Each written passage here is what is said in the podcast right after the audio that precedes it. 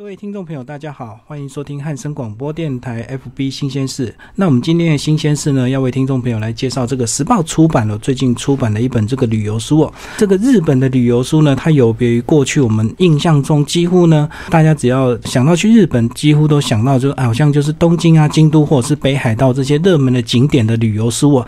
那其实呢，它这本旅游书反而是一个比较偏僻的一个地方，或者是说比较少人熟知的一个地方，因为呢，它就在京。都附近，那很自然，很多人到京都玩，他就在京都玩了，他也不会想到到京都的北面这个临近这个日本海的这附近去玩哦。所以呢，我们今天就非常高兴邀邀请到这个京都旅人这个林毅峰哦，来为我们介绍他的第一本新书啊，叫做。北境基最道地的日本，然后呢，这是他旅居日本十年以来这个第一本的书哦，所以非常有一个特殊的意义，我相信也是非常的精华哦，才整理出来这样的一本书。那我们就非常高兴邀请到这个易峰，哎，易峰老师好，大家好，我是京都旅人易峰。好，那易峰是不是一开始可能是不是先跟我们听众朋友稍微介绍一下你的背景？你你当初在日本念书，为什么后来会选择在日本开始旅居？也就是呢，把工作跟兴趣这样。结合，嗯，是的。其实呢，我在日本的话，今年是第十年。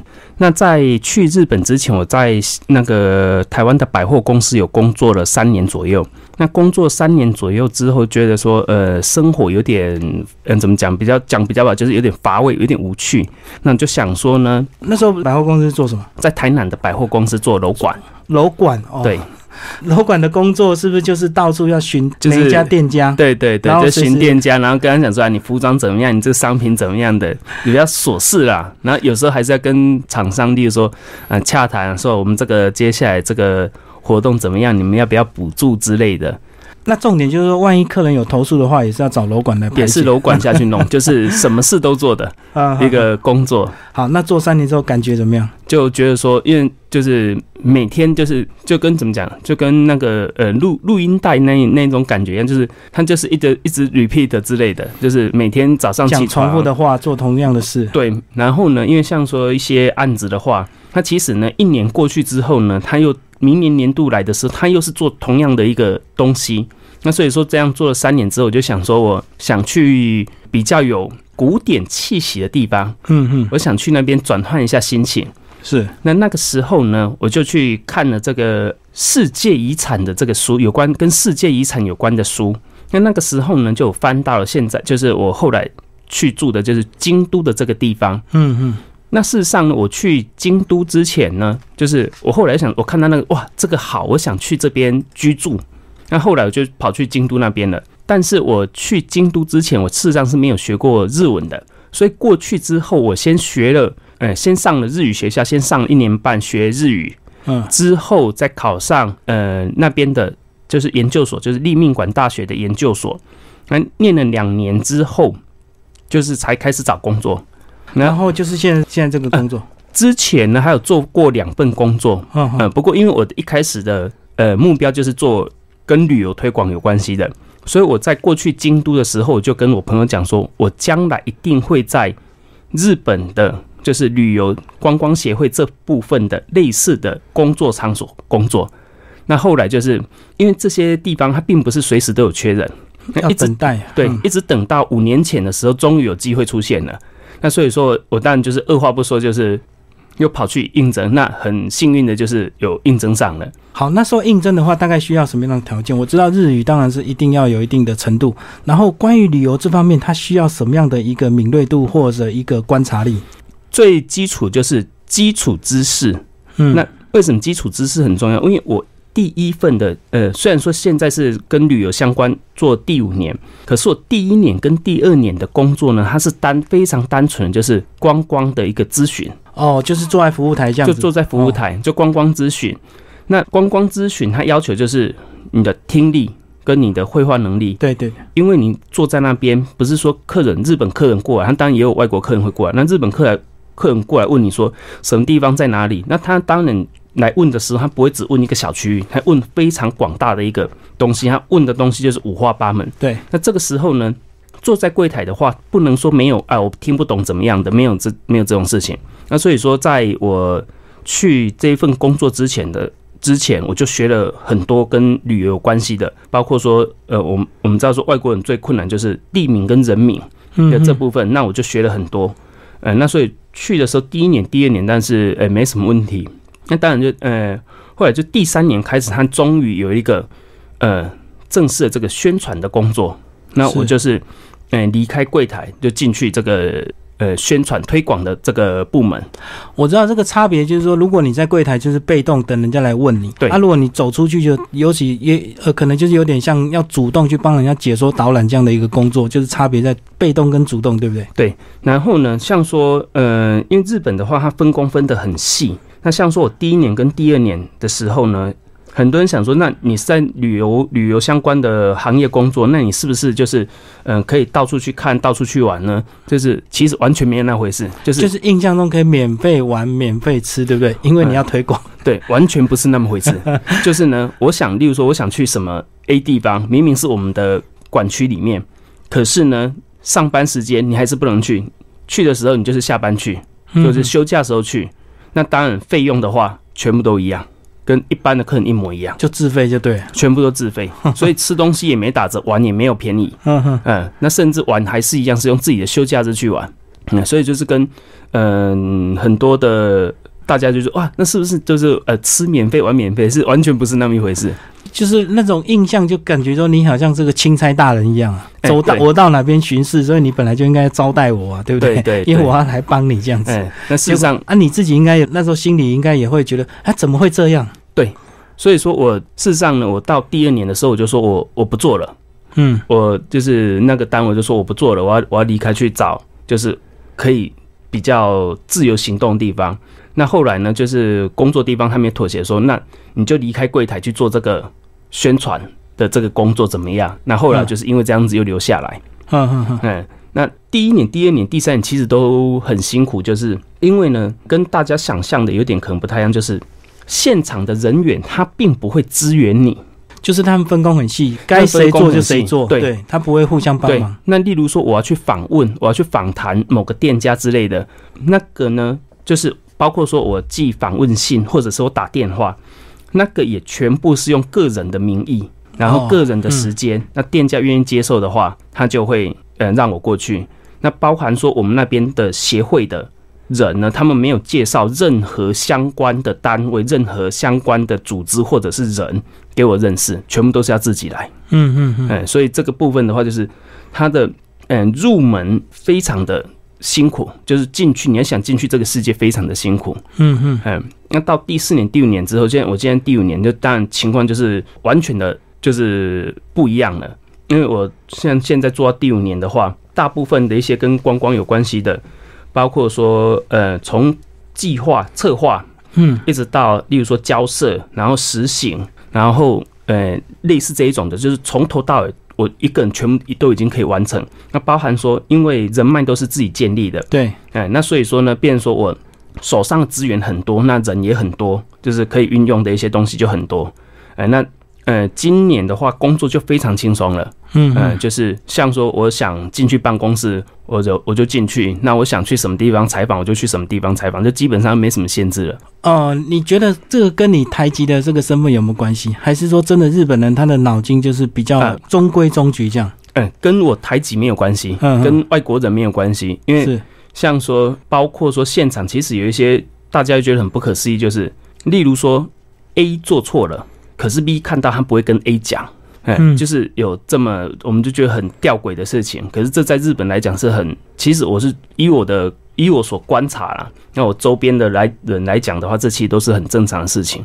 因为就是他们的原则就是做好你分内的事。那例如说 A 做错了，B 看到，可是 B 去指责 A 或者是 B 去教导 A，这并不是 B 的工作。嗯，所以 B 就算看到，他不会讲。那重点 B 会不会跟上司讲？也不会，就是独善其身，就对，没有，但是也不会害你。对，就是呢，他自己做好，他剩下东西他可以装装作没看到。那是，所以说你这个地方呢，就是像我感触最深的呢，不是工作的时候，因为我这个在进去的时候我已经了解到这个，因为研究文化时候就会看到这个东西，大概知道日本人个性。嗯嗯，感受最深的还是那个打工的时候。嗯，打工的时候的话呢，那是前辈不教。自己去摸，可是自己去摸呢，当然什么东西都不懂啊。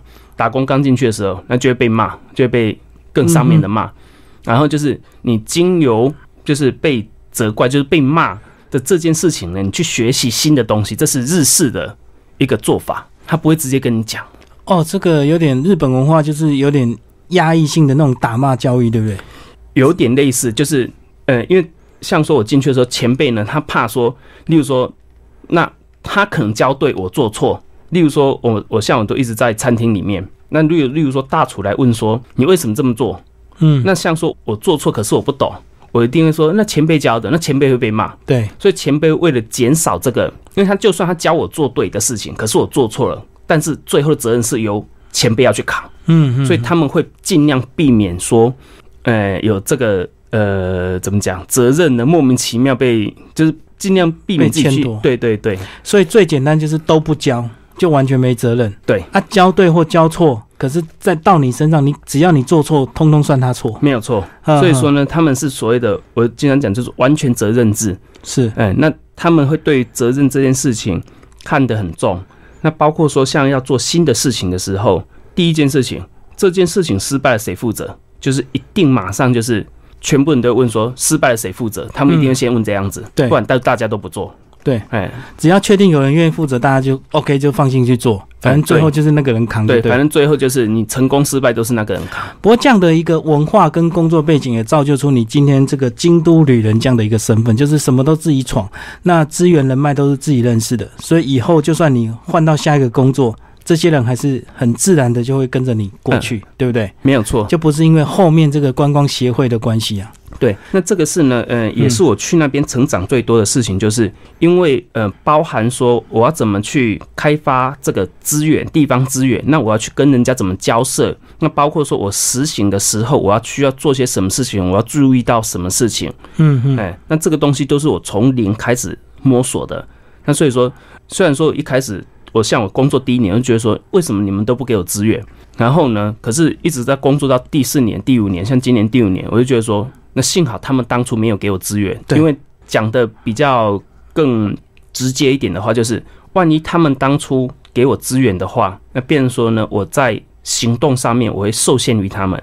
是。那现在的话，我包括说我各式各样的一些行动，或者说是包括决策面的部分的话，因为这些东西都是呃自己慢慢累积的。那这样子的话呢，就是我可以比较放心大胆去做一些新的尝试，而不用受制于就是固有体系的这个包袱。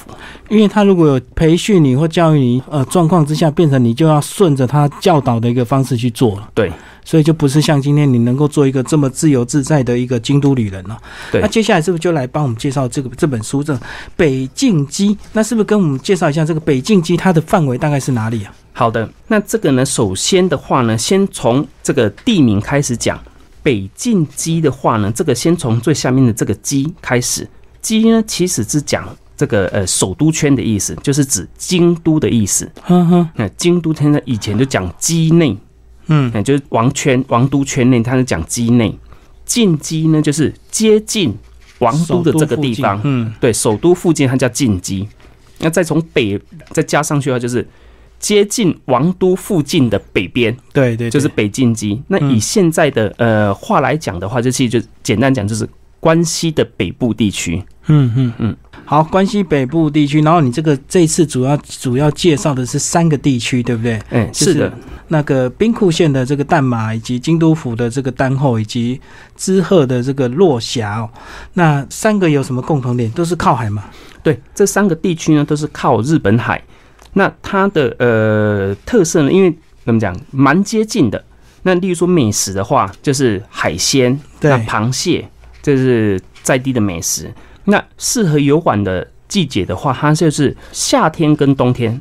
那尤其夏天的海水非常的漂亮，要像这本书的封面一样，这是夏天的哦海的封面。非常的蓝哦，有点像地中海的感觉。对嗯，然后冬天的话呢，它可以看到雪景。哦，是哦，嗯哼，呃，另外就是呢，冬天为什么推荐的话，就是冬天的松叶蟹，那包括说冬天的河豚，或者是呃台湾叫做青干的这个日语叫丝鱼，那这些料理的话，都是冬天会比较美味。比较肥美就对。对，嗯嗯嗯嗯，，那所以说夏天跟冬天的话是最适合的季节。因为这个地方呢，其实离京都很近，但是为什么去的人少？就是因为可能是交通的关系，对不对？对所以是不是先跟我们稍微介绍一下？如果说我们真的要听众朋友有机会这个拿到你这本书，想要真的照这本书去走走看看的话，到京都当然比较容易。然后到京都之后嘞，那这个呢，我除了如果说是习惯在日本自驾的朋友的话，当然是呃开车过去最方便。哈，但如果说不习惯自驾，因为呃驾驶的方向不一样，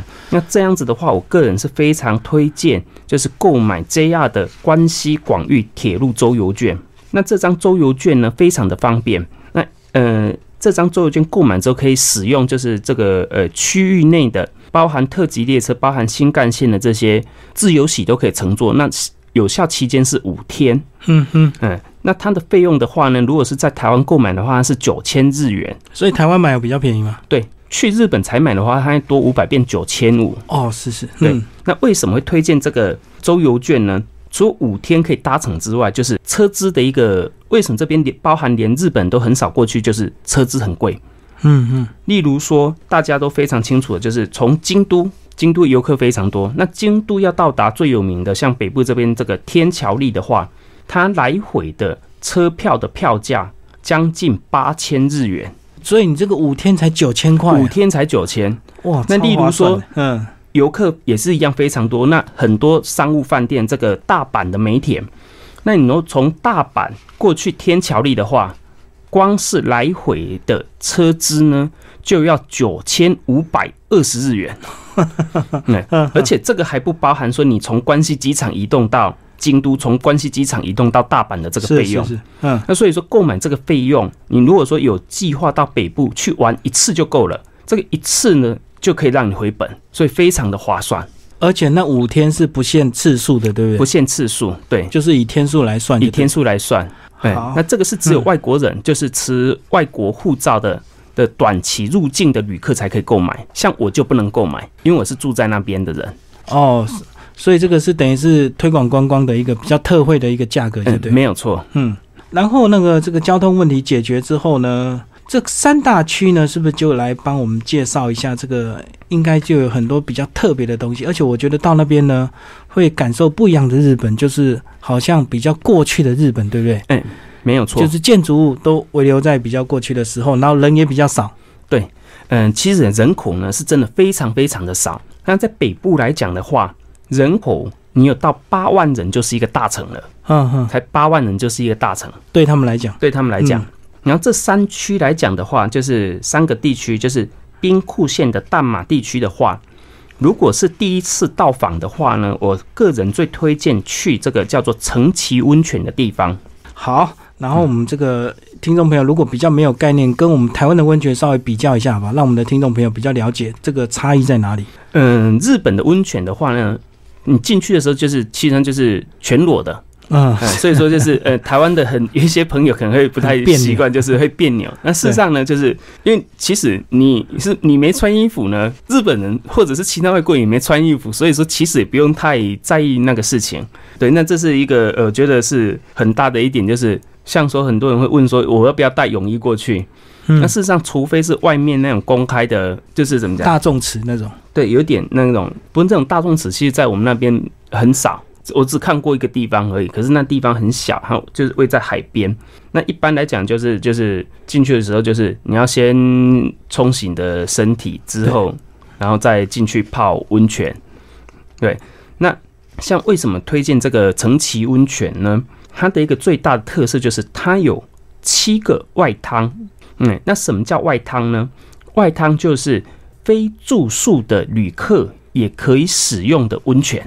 哦，了解了解，就是可以纯泡汤，就对。对，因为呢，很多地方，尤其日本的温泉街，很多地方你需要付高额的住宿费用，你才可以享受这些呃温泉。嗯哼，那这个城崎温泉，当然你住在那边，你也可以享受这些温泉没有错。但是，例如你是单纯去泡温泉，或者是你没有要住在那边，只是当天来回的，你可能当天从大阪跑到城崎温泉去泡个温泉就回大阪。那这个的话呢，城崎温泉全部都可以对应，就是你不管是住宿旅客或是当天游玩的旅客，他都可以。那除了这个东西之外，就是它的这个七个外汤呢，特色的都不一样，就是包括里面的造景，然后呃大小，那包括说它的呃室内浴池、室外浴池之类的，它这个东西都不一样。嗯，所以说去那边，例如说当天来回的话，买个一日券，那你就可以不限次数，然后也不限这加速，你可以一家一家泡。如果说七家都能够泡，对，可是不过呢，我是是不太建议就是七家都泡，因为其实泡温泉很耗体力。对对对对，那像我七处温泉，我也是分了三次我才泡完。哦，那那你就是有，如果说你很喜欢打卡，然后你很行程排的很赶的话，那也可以一个温泉去泡个五分钟，去连续泡七个也可以。只是说你可能就是呃穿衣服脱衣服的时间可能会更 就很花时间对，很更很花时间。至少一个温泉最少也要泡个一两个钟头嘛，对不对？对那呃像我的话呢，其实我泡温泉就很快，我一个地方我就大概泡个十分钟我就起来了。嗯，因为你就是为了感受，对，然后为了去那边看个气氛。那冬天去，如果说下雪的时候会泡泡比较久一点。嗯嗯，，嗯那尤其是呃城崎温泉呢，它冬天这边很容易下雪，所以你在这满天白雪之中，那你就泡在温泉里面，啊、就非常的一个呃怎么讲歉意。对对对，是这个是台湾完全不可能体会到的感觉。对嗯嗯，所以说这个城崎温泉呢，它第一它交通比较方便，它从京都或大阪，它有直达的列车可以直接你坐上去，它就直接跑到城崎温泉。嗯哼，哎，那所以说，以一般从知名度，然后从温泉的这个呃丰富度，从交通的便利性来考量的话呢，这个城崎温泉都是非常推荐的一个地方。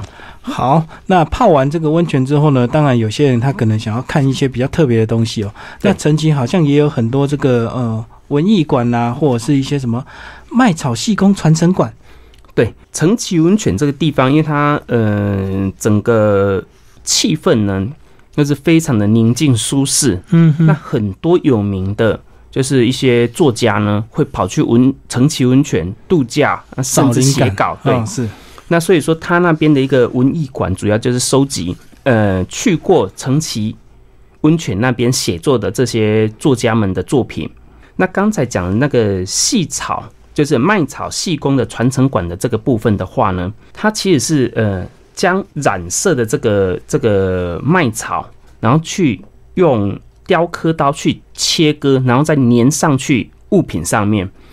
那这个东西的话，非常的特殊，就是真的是没有现场看，很难理解这到底是什么。呃，把麦草染色，然后把它切割粘在他的作品上就对粘在那个，例如说木盒子或者是一些纸上面，有点类似像拼图，可是它是用雕像刻刀，我知道像我们的那个马赛克拼贴一样，对不对？啊类似类似。对对，对一一块一块贴上去。那它只是说用把麦草染成各式各样的颜色，对然后照按照你图案的形状一块一块、一根一根把它贴上去，这样子。，可是呢，它的这个呃难度的话呢，难度之高，只只有看过那个影片才有办法体会的。我过去看到的时候，我觉得一开始第一次看到作品，觉得嗯一般，可是我嗯看到他做法的时候呢，这个是非常不一般的一个，嗯、也是蛮有趣的一个一个呃体验的设施。我好像好像也有提供这个 DIY 体验啊，反正是的，你自己可以随便乱贴，反正就说是我的抽象 抽象作品就可以了。没有错。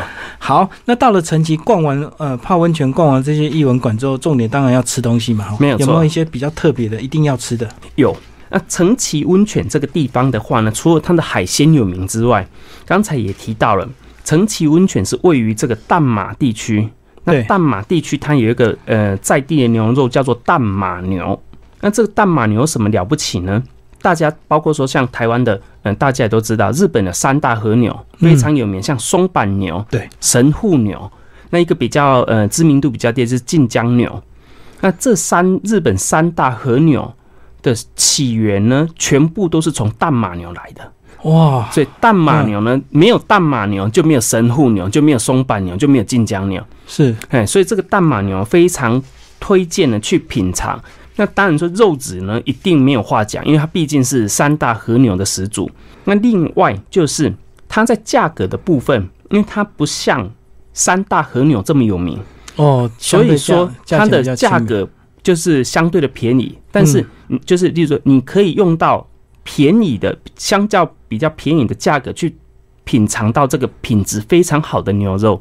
所以到达成崎温泉或者是到达这个淡马地区的话，就是如果说呃喜欢吃牛肉牛排的话呢，这个淡马牛的话是非常非常推荐的。好，那大概都怎么样来做料理？是生的吗？还是做一样像我们传统的牛排？他们的话呢，主要分成两种，当然嗯各式各样的，包括说像什么寿司啊，包括说什么生牛肉这种东西都有。可是呢，一般的店家提供的两种，一个是使用这个淡马牛下去做的，就是这个牛排冻，就是牛肉盖饭。嗯的这个东西，那另一个呢？另一种做法是，呃，一般的牛排。那这两个的料理主要的差别是什么呢？因为像说，呃，有些朋友喜欢，可能比较喜欢油脂比较少的红肉部分。那有些人喜喜欢吃，呃，油脂丰富的这个入口即化这个双酱肉。那它这差别就差在这边。这个呃牛肉盖饭的这个呢，它是接近红肉，所以它吃起来油脂比较少，那肉感就是比较实在。比较有嚼劲，就对。对，比较实就是比较有嚼劲。那这个牛肉的话，牛排的话呢，它就会选用呃等级很高的 A 四或者是 A 五等级的，呃，就是最高等级的这些呃牛肉部位下去做成牛排。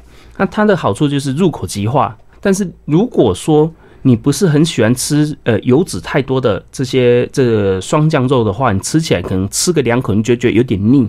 嗯嗯，所以说。它这边的话呢，它以这两种为主。喜欢吃双酱部位的话，你就点这个牛排；那你就喜欢吃红肉部位的话呢，你就点这个诶牛肉盖饭。好，那聊到这边，我们先稍微休息一下。刚刚为大家介绍是兵库县的这个淡马地区的这个陈崎温泉哦。那休息回来，我们再聊另外两区有什么一些重点的旅游。欢迎回到节目现场，这里是汉声广播电台由金明制作主持的 FB 新鲜事。那今天我们的节目呢，为听众朋友来介绍时报出版在八月出版的一本这个日本旅游的一个新书哦，叫《北境基最道地的日本》。那这本书呢，主要是介绍这个呃关西北部，也就是在京都的这个北方的这呃三个地区哦。那我们邀请到是这本书的一个作者林毅峰，呃，他目前呢在日本呢旅居十年哦，然后呃主要是负责这个京都相关的一个旅游推广的。一个工作，然后呢，最近把他这个整个北境基这一带的这个相关的旅游资讯，把它集合起来，整理成这本新书哦。那我们今天非常高兴邀请到林毅峰，还有易峰，你好，大家好，我是易峰。好，那刚刚已经介绍这个第一个地区兵库县的这个淡马地区哦，那接下来是不是就帮我们介绍这个京都府北部有个叫丹后地区？那它有一个什么比较重点的一个旅游行程？是的。这个呃，丹后地区的话呢，最主要也是最推荐的两个地方，一个是日本的水上人家伊根，一个是日本三景之一的天桥立这两个地方。嗯，那尤其是呢，呃，伊根的这个地方的话，是我非常非常推荐的一个，你可以去那边放松的一个，呃，非传统型观光地。那怎么讲说是非传统呢？因为它那边其实就是一个小小的渔村。好好好，好，那它的渔村跟台湾的渔村怎么样的差别？伊根的这个屋子呢，它叫舟屋。那舟屋的话，是一楼停船，二楼是居家，就是住宅。哦，等于是它房子是盖在水面上的，对，然后就直接盖在海上。嗯哼哼，然后海面上的一楼就等于是他们停船的地方，像我们的停车库一样。哎，没有错。那这边的话，一根的居民呢，他们就是家家户户呢，基本上都有一条一艘船，一艘小船，其实就跟车库一样，他们就是船库。嗯，哎，那就停进去那个里面。那为什么会特别介绍这个水上人家？就是呢，因为其实大家知道说，像东南亚，包括说，包括说隔壁的。呃，像香港啊、泰国啊、印尼，他们都有水上人家。对，那日本呢也有水上人家，就是这个伊根，而且它是日本唯一的水上人家的这个聚集地。好，那他们这条船的主要功能是什么？其实是捕鱼。那个呢，因为它这边呢位于湾内，那鱼群呢，呃，种类也很多，那数量也很多。包括说在以前的话，他们甚至就是，呃，还有捕像说鲸鱼啊，或者是大型的。尾鱼啊，或者是鲑鱼之类的都有，嗯，那就是渔产非常丰富的地方。那这个地方呢，嗯，跟东南亚的水上人家最大的不一样的地方，就是它非常非常的干净。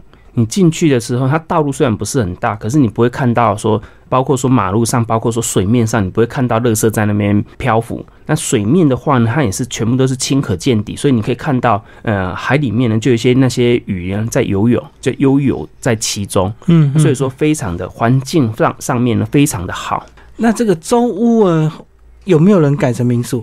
有，现在呢有数其实数量还是很少啦，因为他们这个地方的呃一观光客比较个少。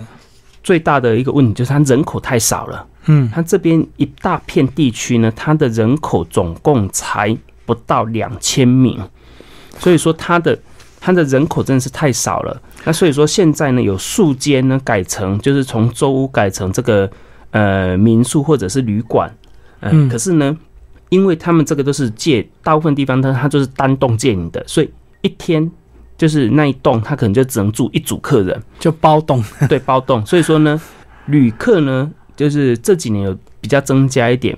那订房非常的难订，为什么呢？你一天一个晚上能住的客人就是那就一组，就那么几位，嗯，就是。嗯，虽然说有几个呃民宿，可是一间它就是一组，那当然也是有那一种一间可以数组客人住进去的，可是那个数量很少。虽然说这个地方呢，呃，气氛非常的好，可是它的这个住宿的地方呢，实在是太少了。那所以说，如果说有计划到这边去住宿的话，最少可能要提前三个月到半年去预约，你才比较有可能预约到这个周屋的住宿。好，那如果不要住到周屋这个附近，应该也有也有一些可以住宿的地方嘛？哎，是的，要去这个伊根之前呢，首先就会经过刚才所讲的这个日本三景这个天桥立。那天桥立的话，它是北近畿，包含北整个北近畿区域里面，它是最大的观光地，也是最有名的。那这附近的话呢，就是包含从一般的商务旅馆、饭店，那或者是呃旅馆，甚至是高级旅馆，它这边全部都有。因为观光客多，所以什么价位的旅馆都有，就对。，对，嗯、不过价位还是以偏中高会比较多一点，因为它的 呃这个呃名声呢太响亮，就是日本三景。太有名了。对对，那所以说，呃，名声比较响亮一点，大部分是所谓的中高偏中高，那当然还是有比较便宜的，只是说它的数量来讲的话，就会明显的就是少了一点。对，然后应该是被人家定的很快，就对了。对，好，那到这个天桥立到底要看什么？天桥立来看的话，是看它这是横跨于海面的一个沙洲。那这个沙洲呢，上面有八千棵松树，那沙洲长约三点六公里。那包含沙洲跟这个上面的松树呢，它都是自然形成的。哦，所以这个很难去想象，在沙土上这个海边的沙居然能够长出松树，哎，对，然后呢，它这个诶、天桥立这个它是横跨在海面上，所以另一面呢看起来那个叫阿苏海的地方看起来很像湖，可是它其实也是海。那另外也就是海，所以就是在海跟海中间，它突然就是长出了一个沙洲，然后上面呢布满了就是八千棵的这个松树。那所以说就是被誉为就是日本三大奇景之一。然后到这边的旅客都会这样子走一遍过去吗？走到对岸？嗯，它这边呢要走过去的话，大概单程是五十分钟。嗯，那你如果是骑自行车的话，大概是二十分钟。那如果说你不想骑走，不想骑自行车，你也不想走路的话呢，它这边有观光船。那观光船的话，大概是如果说你平日的话，它是三十分钟一次；那假日的话是二十分钟，甚至是十五分钟一次。哦，所以这个沙洲也是有一些呃建设，就对了，已经有自行车道可以直接骑脚踏车过去它。其实还是一般的沙土道，脚踏车骑沙土，对，因为它这这个个。很难骑吧因为因为它是观光客很多是那个沙子很硬，哦，已经都被踏平了。，对，沙子沙子非常的硬，那所以说你骑自行车的话，其实不会有，当然是比柏油路可能会难骑一点，但事实上不会说差异到那么的大。嗯嗯嗯。不过这样子应该走一趟五十分钟，应该也是蛮多人在走的嘛。对像说呢，嗯、单程走路过去，然后上去这个展望台，嗯，看这个从高处看这个沙洲的样子，之后呢，再坐船回到这个天桥立车站附近。那这样子的话呢，半天你就可以慢慢把这个整个天桥立地区全部都给玩遍。是。然后玩遍之后，就到下一个就是一根了，对不对对？嗯，或者是先从一根玩回来之后呢，你再去天桥里也哦，可以。是是。因为看两个，呃，现在旅客还是大大部分都分成一半一半，但是一半的主要目的是一根，嗯，那呃有时间剩余的时间他去天桥里，那另外一半的旅客呢，他是先去天桥立，有剩余的时间他才去一根的，就是这两个玩法都在各占一半左右。哦，就是这两个景点几乎要去的人都一半一半，就对。对，嗯嗯，那主要就是看你的时间。但是如果要住比较便宜的话，是不是还是要在一根去找比较便宜，对不对？不会一根会比较贵，哦，一根一根比较偏僻，但是它比较贵，而且物以稀为贵，是吧？对，另外一个重点是呢，一根它是真的是传统渔村，所以一旦进入到晚上之后呢，你很很有可能会只能吃泡面，就是哦外面没有商店。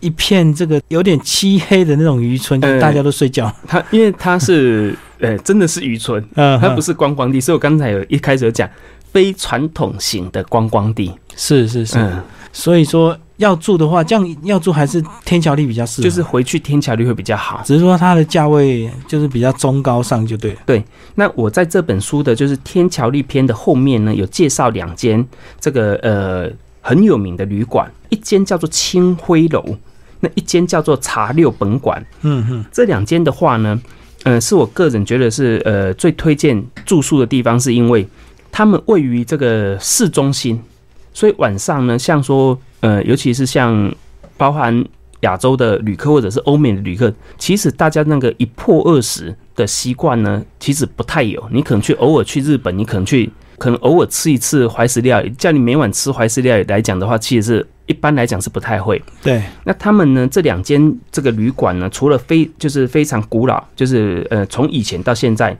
都很有名之外呢，就是他们位在因为位在比较热闹的地方，所以你去单住的话呢，它就房价就便宜。之后晚上再去附近的居酒屋，或者是大型超市，或者是便利商店买东西回来吃。那这样子的话，晚餐的晚餐的这个选择性呢，就会非常的呃，你可以自己去掌握。你想吃好一点的，想吃便宜一点的，或者是你想去喝酒，那这个部分呢都没有问题。选择比较多啊。如果你比较想要省钱的话，这样也比较省，就对，因为晚餐可以自己或是自己随身的东西来吃，就根本不用省掉晚餐钱。对，嗯那或者是呢，这边当然是也有提供高价的，或者是一些美味的料理，也没也是有，但是呢，自己去单纯就是住宿，就只去睡一晚，那早餐晚餐由自己去呃找喜欢的，或者是符合自己价位的的东西的话呢，这样其实这个弹性很大。那一般的国外的旅客呢比较可以接受，所以我这在这上面呢，我是比较推荐说，如果说你要住天桥立地区的话，这两间呢是我是觉得是呃很可以推荐的。就是价位比较能够接受。对，哦，它的价位是属于像茶六本馆的话，它就算是还蛮便宜，它跟一般的商务旅馆呢，其实就价位差不了到哪里去。那比较大的这个青灰楼呢，价位虽然高了一点点，不过它规模也比较大一点点。那所以说，嗯，其实以一般像台湾一都会讲什么 CP 值来看的话，其实是也是差不多，那你刚刚讲茶六本馆，它的价位大概是一万多少？大概呃六千到八千。不过呢，这个部分的话，因为它可能会牵扯到，呃，是不是连休、三连休，或者是平常日，或者是暑期、暑假，或者是冬季，它这个就是价位的会有变化。那所以说，一去的时间点呢，会你可能会有时候会住到比较贵，有时候会住到比较便宜。那也所以你讲六到八千可能是平日的价钱的，对，一般的价钱就对。对啊，到了廉价可能就比较贵。对，嗯，好，那再来我们来介绍最后一个区，好不好？最后一个区呢，福井县的这个落霞地区哦。对，好，那它有什么知名的景点吗？福井呢，它这个若霞地区，老实讲，它的观光资源比较少一点，但是呢，它有一个非常有名的，就是它这边呢盛产这个青鱼。那这个青鱼呢非常重要，就是像说进去呃有去京都市旅游比较多次的朋友可能会注意到，京都市有一个传统的呃料理叫做青鱼寿司。嗯哼，那从古代开始呢，京都的青鱼都是从这个若狭地区的这个小滨运过来的。是那这个小编他就是支持这个呃背后支持这个京都饮食文化的一个一个呃工程，只是说大家就是因为它的主要是把青鱼运到京都，那可能大家在吃到青鱼的时候，不知道说它到底是从哪边产的。只知道吃，不知道哪里送过来的，对。那它这边的话呢，就是从以前到包含到现在的话，那青鱼呢，就是从它送给运送过去给京都。那从这个小滨呢到京都呢，其实大概有八十公里。那因为以前没有冷冻库，那所以说呢，补上的青鱼他们用盐制之后呢，由哦工人，就是也由运送搬运工，就是翻山越岭，在两天以内把这些青鱼呢运到京都去。那这些呃搬运青鱼的道路呢，现现在叫做诶青鱼街道。那它是有被指定为在这个呃日本的日本遗产之中，嗯哎，所以这是一个日本很重要的一个文化遗产。哦，因为这个街道，这个过去就运送金鱼到京都的路上对就对了。嗯，对，那它的话呢，去到这个小滨的话，就除了吃这个青鱼寿司之外呢，它其实青鱼真正传统青鱼寿司，它是用那个醋制的，用醋下去腌制，嗯，那所以吃起来其实腥味呢蛮重的。像说我第一次吃这个青鱼寿司的时候，它的这个呃又酸，然后怎么讲鱼腥味，然后这个呃，因为台湾没有类似的料理，所以第一次吃的时候我不知道该做什么反应。对我到现在其实还是不知道该怎么。那旁边人大家吃的津津有味，那就只有一个人说，我因为我第一次吃到的嗯滋味，可是它呃很明显跟自己想象中的东西，它实在是差异太大了。就像有可能是你呃美国人来台湾第一次吃到臭豆腐那一种感觉一样啊，，是是是，很难嗯所以。我我不知道说我应该做什么身体反应才好，然后我的表情就很复杂。那事实上，很多国外的人呢，第一次去吃到这个醋制的青鱼寿司的时候呢，大家都有一样的表情。嗯嗯那他现在呢，随着这个时代的变化，他现在所谓的烤青鱼寿司。嗯，哦，那就一般人比较能接对受。这个的话呢，就跟你生鱼片一样了，就是你生鱼片，你可能吃不吃生鱼片，可是烤鱼吃不吃？烤鱼吃，对对，一样的道理。那所以说，现在就去这个小兵的话，它其实也都有贩卖这个，呃，一般旅客都可以轻易接受这个青鱼寿司。嗯嗯嗯。好，那今天非常高兴，我们为大家介绍的是这个时报出版所出版的这个日本的旅游书哦，《北境鸡最道地的日本》哦。最后，这个一峰是不是再帮我们介绍一下这个我们台湾的这个听众朋友，如果拿了你这本书的时候，是不是真的就可以拿你这本书照着这样的一个行程这样去逛这样子？完全没有问题。嗯那这一本书，我在选尤其在选景点的时候，我特别的注意一件事情，就是你坐电车移动之后呢，最多只要再搭一次巴士。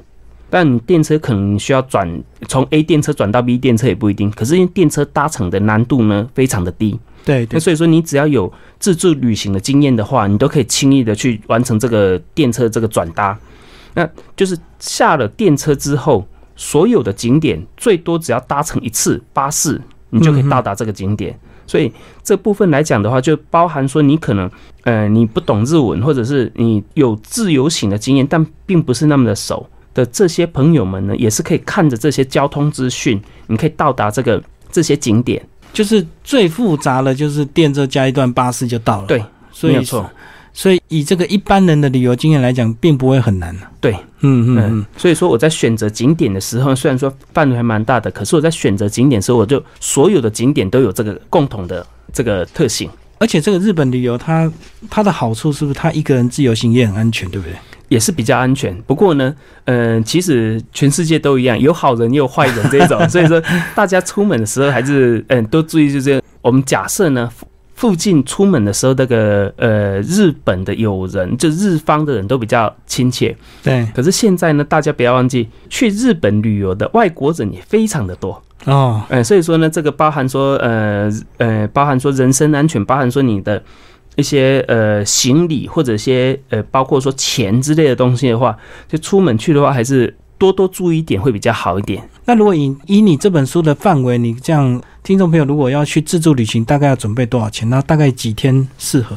这个的话呢，其实呢也不用说全部把时间泡在这个北近畿这个区域上面。嗯，那其实这一本书呢，在刚才有讲到，就是你购买一张这个 JR 的广域周游券，对，那你主要的行程，因为大家可能还是比较喜欢京都、神户、大阪、奈良。那你在这个可能五天、六天的行程之中呢，你安排个一天或者是两天，是是，你先去看了这个，例如说你先去城崎温泉泡个温泉，那或者是你去城崎温泉之后，你去天桥立看一下，那这个其实就足够了。那为什么这样子呢？就是因为北部地区呢，它虽然说景色漂亮，但是包含说巴士、包含说电车，它是大部分都是一个小时才一个班次。那所以说，先去，例如说这次的关西旅行之中，你安排一次一天，那两天最多就可能就两天就足够了。你先去把这个呃北部的这个交通的方式习惯之后，哎，那是因为现在其实大家很多朋友都是一年他可能去日本很多次，对，那所以说也不用说直接说这次旅游我就全部把时间全部压在这个北京机上面，可能就排个一天两天，然后慢慢的去玩，这样就足够了。就是去一趟日本，然后安排一两天到北京去看看。对，而且我觉得主要是，既然它这个三个区域都靠日本海的话，有时候如果你全部行程都在这里看久，也会麻痹掉，因为都会看起来那个景色好像都很像，对不对？没有错。那所以说呢，刚才其实呃一开始有讲到，它特色是海跟雪，然后海鲜、螃蟹。嗯，所以说你去那边待个五天的话，你看到东西呢，吃到东西都一样。而且那个宁静久了，你又怀念热热闹的日哎，本，没有错。嗯，那所以说呢，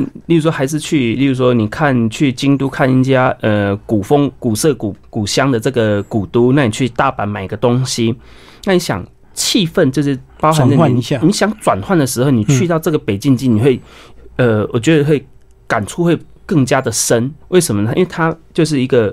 包括说景色，那包括说它在料理的部分呢，都是嗯这个金板神这边所没有的。嗯那那所以说，偶尔去一下，就是像现在大家可能比较少，就是你可能住在台北，那偶尔就是去个稍微远一点的地方，你去转换一下心情的话，就是有那种效果。所以说，对对对，偶尔去一下这个北京机，去逛个一个点两个点，那其实呢，可以看到，就是你可以看到跟金板神这个完全不一样的风貌。是是是。好，今天为大家介绍北境鸡最道地的日本是林一峰这个第一本新书哦。那主要是介绍关西北部。那听众朋友有兴趣可以找这本书来阅读。然后呢，在 FB 上也可以跟他互动，注意他的一个很多日本旅游的资讯哦。那他的粉丝页就叫京都旅人。那一峰是不是最后帮我们介介绍一下你的粉丝页？大概都分享主要是以京都的为主吗？对呃，在粉丝页京都旅人的话呢，它除了是以诶、就是以京都为主之外，其实广域的整个关系，那有时候呢，包含说像说我虽然是呃以关西为主，但是有时候还是会去，例如说像去东北，像去北海道，像去四国，我自己的旅游经验呢，我会放到上面去。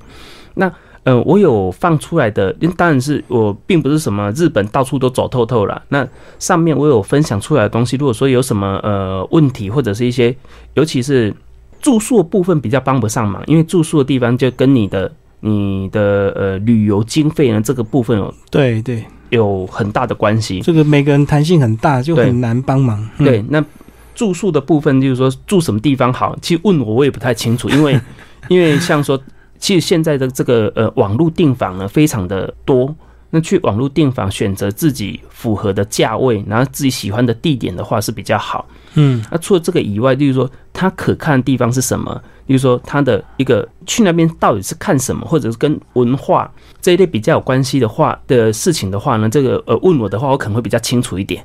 因为以这个订房来讲，如果你没有去过，你也很难透过一个网页就告诉他这家 O 不 OK 啊？对，对啊那所以说呢，呃，蛮常遇到就是他可能就是放一张饭店上来给我说这家饭店安全吗？那事实上，呃，饭店很多，那我当然也不可能知道说它安不安全，那嗯或者是它便不便宜，它服务好不好之类的。那所以说这个东西的话，住宿部分，但是说真的就是帮不上忙。嗯嗯，那除了这个之外的话，有当地有名的东西，或者是路线规划，比如说呃，我从 A 走到 B，或者是像这个爬山，可不可以爬山之类的，是，这种可能细节的话可以。